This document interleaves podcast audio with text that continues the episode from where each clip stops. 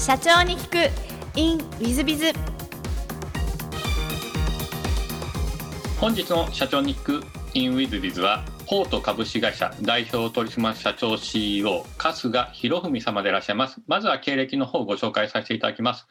え、1988年埼玉県生まれ。在学中に新卒採用支援やプロモーション支援を個人事業主として開始。2011年、え、大学卒業と同時に株式会社ソーシャルリクルーティング現ポート株式会社を創業。そして2018年東証マザーズ、え、福岡キューボードに上場されている上場企業の社長様でいらっしゃいます。よろしくお願いします。どうぞよろしくお願いします。えっと、まず最初のご質問ですが、ご出身埼玉ということで、小学校、中学校時代はどんな少年でいらっしゃいましたでしょうか？えー、そうですね、まあ、特に本当に変わらない少年ですね。何もあの特徴もなくてですね、えー、いわゆるそのスポーツ、勉強、まあ、そういったものも特にあのいわゆるそんなに誰誰かよりもものすごくできるとかではなく、まあ、ちょっと人よりはいいかなぐらいのあのまあなんかマイナス点取るほどじゃないかなぐらいの感じの人で。でクラスの中でもまあたまにもちろんなんか委員長とか部長とかそういうのやったりとかはしてましたけれども何かこうなんか全体の中で旗振り役みたいなあの感じのタイプかっていうとそんなことでもなかったです。小学校の時のこのなんか思い出とかございますか？小学校の時の思い出ですか。まあサッカー6年間やってたんですけどあのそんなにうまくなかったんで全くこうあの全然こうレギュラーとかに全然なれなかったんですけど辞めたいんですけど親父が教師でめちゃくちゃ厳しくてですね辞めるとかっていうコミュニケーション取れる気取れる機会すらないんですよ。なのであの全く何も言えずに6年間経ってました中学に入れば変えられるだろうみたいな。感じでなるほど。あの厳しいお父様でいらっしゃったんですね。そうですね。公務員家系なので、はい なるほど。えっと、中学時代の思い出なんか何かございますか？中学はですね、やっぱりその、まあそうですね、やっぱりそのスポーツ、勉強、まあそれぞれやってみたもののですね、やっぱりこれもまたですね、もうこう全体的にオール4な感じだったんですよね。で、やっぱり逆にそのオール4でその普通すぎるってことが逆に思い出に残ってるぐらい普通で、人生そんな感じなのかなって逆に中学の時は思いました。なんか今までのお話を聞いてるとサラリーマン思考的なお話そうですね。まああの親父も学校の教員だったこともあってあの親からも基本大学では教職の免許を取って教員になるっていうことを前提に基本なんか教育されてきてるところもあるんでそういった意味ではあの比較的こうサラリーマン思考って話なのかもしれません。なるほど、ありがとうございます。えっと、高校は埼玉の高校でいらっしゃるそうですね、あの公立の男子校ですね。地元の高校でした。うん、なるほど。何か高校時代の思い出とかございますか？高校ですか？えっと、高校はやっぱり、そうですね。まあ、こう、なんていうんですかね、その中学の時に、一定程度、まあ、そんなもんかなって思ってたところに対して、自分の中でもこうちょっとやっぱりこう人生を変えようと思ってですね、こう挑んだのがやっぱ大学受験だったんですね。で、っぱりこう日々日々比較的真面目にその中学中学校の時以上に高校の時結構こう真面目にやってたこともあって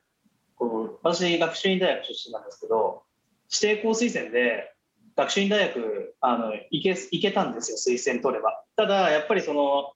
これだとまた普通みたいになっちゃうだろうなと思ってこうちょっと挑戦しようってことでこう大学受験もう一回やってみた大学受験やってみたんですよ。そしたら全然ダメでですね。で、まあ、じゃあ浪人して勉強しようと思ってひたすら勉強して圧倒的に勉強したと思ったんですけど受かったのが学習大学になっちゃったんですよ。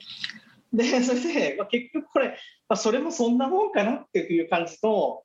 あのことで、まあ、要はその常にこう自分のこう現状を打破したいなと思ってるものの打破できないなんかそんなのがですね実は18年間ぐらい続いてました。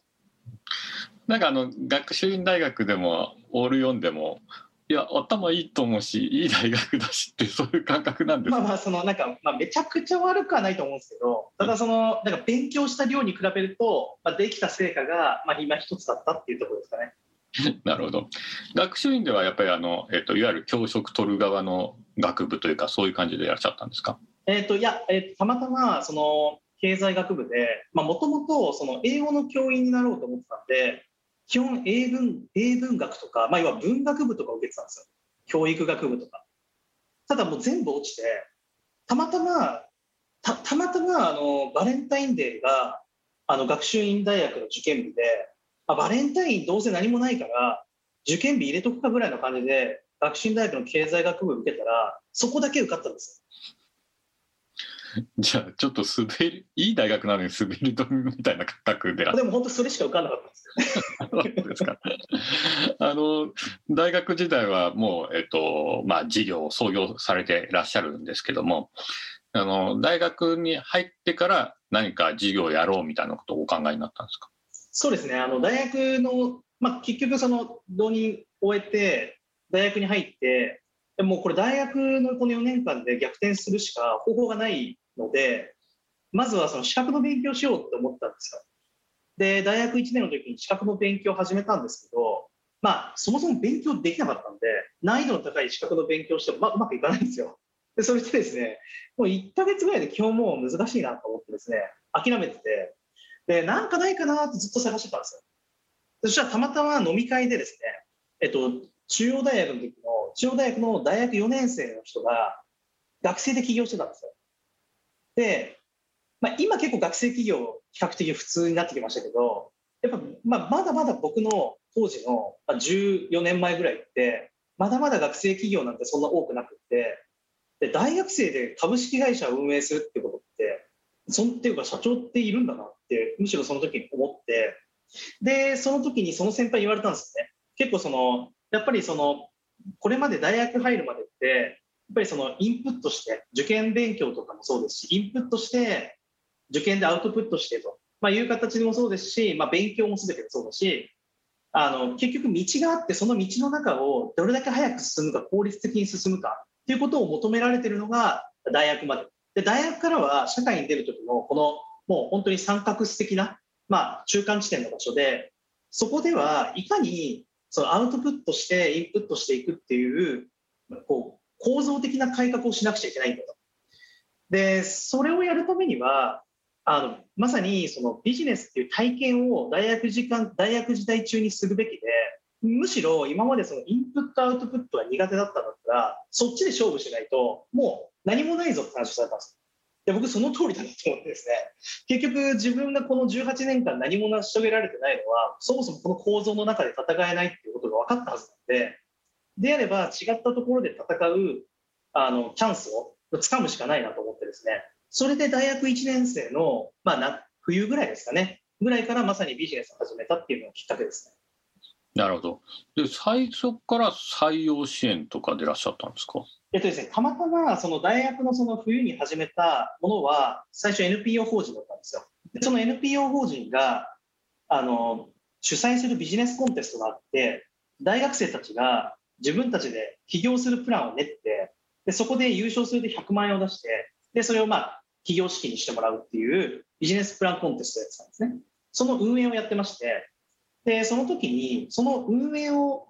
あのやるにあたってのこう開催資金を獲得するってことで企業さんに営業に行ってたんですよね。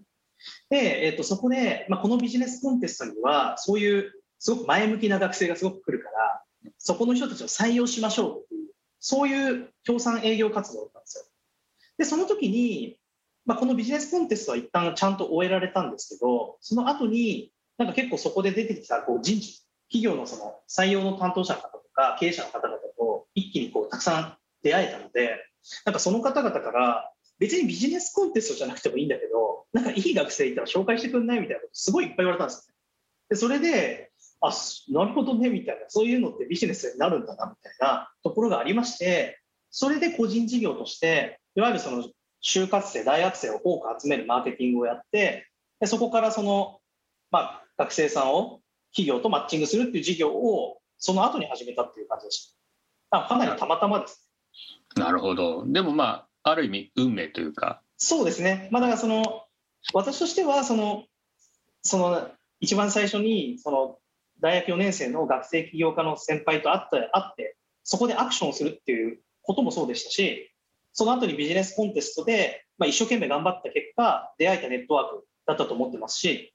まあ、そういったこうそその大学1年生以降、やっぱりこう目の前にある目標っていうものに対して120%で突き進んだ結果、得られるものがものすごく多いっていう原体験を得られました。なるほど。その大学時代の、まあ、いろんな授業をやられていらっしゃったと思いますけども、その時のなんか強いあの思い出というかですね、強く印象に残っているところがございましたでしょうか？そうですね。えっと、まあ、かなりその、やっぱり、あれでしたね、その大大企業、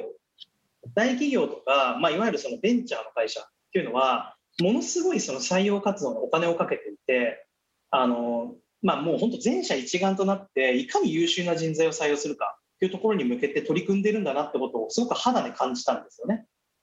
で、私がその、こういう優秀な学生を集められますっていうところにはもうものすごく興味関心を持っていただいたところもあって、まあ、そういった中であこれだけこう企業っていうのはあのその採用活動ってところに対して本気で向き合ってるんだな逆に言うと、まあ、それだけコストをかけるだからこそビジネスチャンスがあるっていうふうにも、まあ、一方で思ったというところでした。ありがとうございます。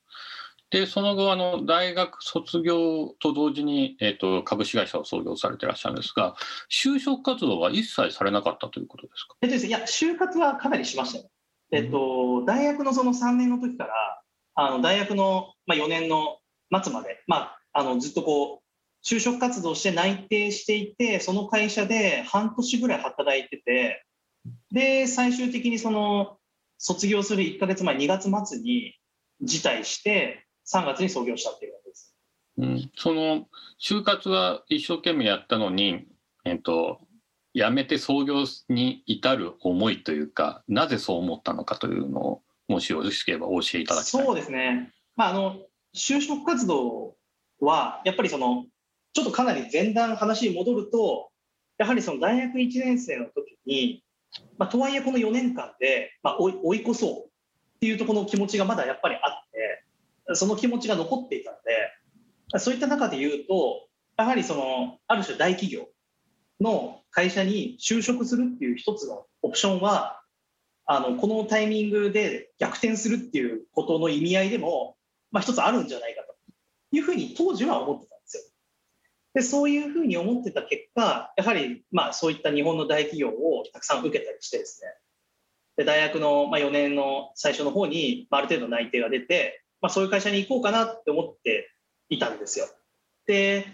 ただやっぱりそのこういろいろこう考えていくうちにやっぱりそのいつかは自分がこの大学の4年間を振り返った時にこういうビジネスを自分で作って何かの物事を作っていくっていうことはいつかはやりたい。でもやっぱりどっかで当時あのこの4年大学の4年間も結局個人事業だったんで従業員を雇ったりとかその何かそういう組織的に組織だってやってたかっていうと決してそんなことはなかったんで自信もなかったんですね。でそこが結構交錯してさあどうしようって思った時に、まあ、でも結局これやり始めてみて最後はまあ2年間3年間やってみてダメだとしても、まあ、大学院行ったと思えばいいかなぐらいの感じになってきてそうするとなんかこう基本的には年齢が上がれば上がるほど何かを新しいアクションを起こすリスクって大きくなると思ってるのでまあ、そう考えると、まあ、大学卒業するタイミングで一番リスクが低くて、まあ、かつ、まあ、そういった、なんていうんですかね、まあ、とりあえずやってみれば、やってみてダメだったらみたいなスタンスで入れるってことをちょっと思い返したときに、今やらないっていう判断に逆に至らなくて、なんで今やるしかなくなってきたっていうところで、じゃあやろうっていうところでした。なるほど。なんかこう、まあ、創業起業するときにこう怖さとかそういうのはあんまりなかったもんですか？いや、その最初はその少しそういう、なんていうんですかね、こう、とはいえ組織だってやってなかったんで、できるか分かんないなみたいなのあったんですけど、ただ正直、個人ではある程度成り立ってたので、まあ、全くメリットことはまずないなとは思ってました。ご両親とかご親族の反対とかそういうのはなかったあめちゃくちゃありましたね、それは。それはめちゃくちゃありまして、やっぱり日本の大企業に内定してたっていうのも一定程度知ってたので、もう頼むからそっち行ってくれと。なんなら結構こう泣いてきてですね、あのなんかこう内定辞退するからちょっと会社やるんだよねって話したらもうめちゃくちゃ泣かれて、まあ、なんなら怒られてみたいな形でこれもなんかどどうしようかなと思ってたんですけどただやっぱりなんかその僕も僕で結構その、まあ、ここでやっぱり向き合い方みたいなところちょっとなんかこう感じたんですけど結構親からすごいこの時怒られたんですよ。そのなんかこう僕がこういや言ってもどうせ理解しないしそのまあなんかそのどどっちだっていいでしょ、まあ、結果的にうまくいけばいいでしょみたいな話してたんですよ。そしたらなんかいやいやその本当に頑張りたいんだったらそのその気持ちをむしろ伝えられないとむしろ頑張るんだなっていうことすら思えないでしょみたいな。なんかだからその本当にやりたいと思ってるんだったらそれそのことを本気で言えよみたいな話をされて、まあ、確かにその自分もなんかこうどうせ言ってもみたいな形になってしまっていてなんかこう本気で向き合うじゃないですけどそういうところからちょっと逃げてたところもあったなと思ってですねそこではっきりとちゃんと伝えたらそこから応援してくれて、まあ、結果起業するときに50万円貸してくれて、まあ、そのお金で起業できたっていうことです。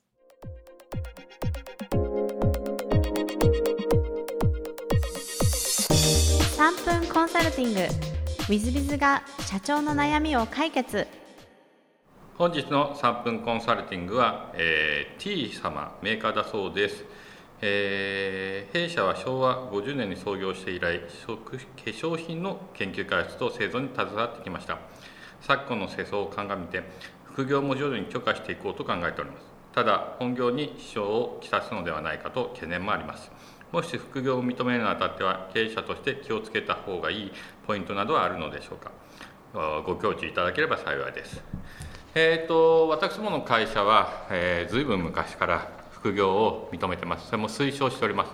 まあ、この番組でも何度もお話してますが、えー、経営者向けネットメディアを WithBiz はやってるので、経営者の気持ちは分からなきゃいけない。なので、社長になりなさいと。それも副業で社長やれと。推奨というような感じでですねお話ししていますですのでうちの社員たちには中には社長業やってるのが何人かいますでえっ、ー、とですので、えっ、ー、と、副業を何で認めるのか認めないのかというのがまず一つ目のテーマですね御社としては何か目的があられますでしょうか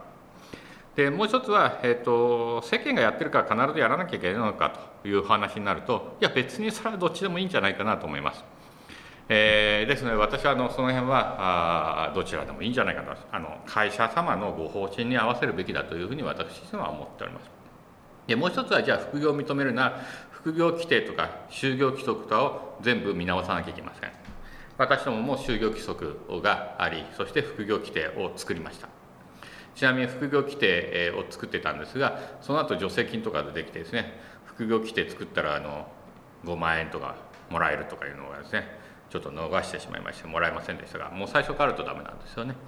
まあ、とはいえそんなもんありますのでそういう定石もやっていただいてもいいんじゃないかなとは思います。もしかしたら今はもう終わってるかもしれませんけども。えー、でその規定を作った時に例えば本業に関わることはやっちゃいけないよとかですね本業の情報が漏れないようにするとか。まあそんなことをですね結構気にしないといけないんじゃないかなと思います。ですので副業規定が結構重要ですね。かつ申請制度にされてはどうでしょうか。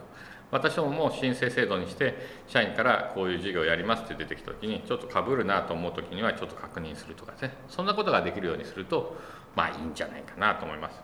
えー、一番はですね、えー、最悪なのはご本業とほぼ同じようなことを裏の会社で、えー、やりそれを隠してて、えー、後で大問題になるみたいなことがございます。過去私のコンサルティング先でもそんなことをされた社員さんがいらっしゃって、えー、まあ、即日自主退職をお願いして一筆その場で取るみたいなことを行ったことがありますどうしてもそういうことが必要になる時もあります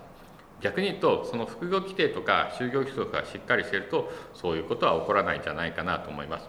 送りにくいんじゃないかなと思います。そういう意味で、えー、ぜひですね、えー、就業規則規定などなどをしっかりしかつ不正が起こらないようにとか本業とうまくかぶらないようにとかそういう懸念点をきちっと先に考えて規定、えー、就業規則を作っていっていただいたら、えー、よろしいんじゃないかなと思います、えー、その辺のルール作りが一番重要だなと思っております。是非ご注意いただければと思います、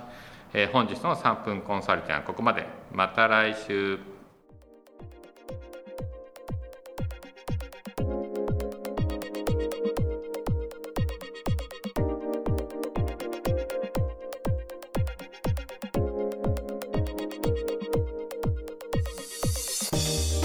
本日も社長に聞く in with biz をお聞きくださり誠にありがとうございました。え、この番組は2017年1月から毎週配信を続けております。